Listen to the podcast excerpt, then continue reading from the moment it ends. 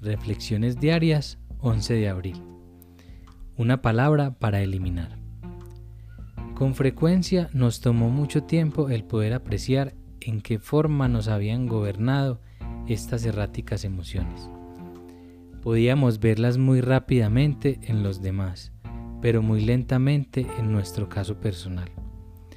Primero que todo, tuvimos que admitir que teníamos muchos de estos defectos, aunque al reconocerlos sufrimos dolor y humillación. En lo concerniente a otras personas, tuvimos que eliminar la palabra culpa de nuestro lenguaje y pensamiento. 12 pasos y 12 tradiciones, página 44. Cuando yo di mi cuarto paso, siguiendo lo sugerido por el libro grande, noté que mi lista de quejas estaba llena de mis prejuicios y de echar la culpa a otros por no haber podido triunfar y no aprovechar plenamente mis talentos. También descubrí que me sentía diferente porque era negro.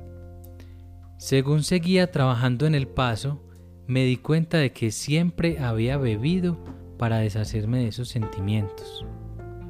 Solo cuando logré mi sobriedad y trabajé en mi inventario, pude dejar de echar la culpa a otras personas.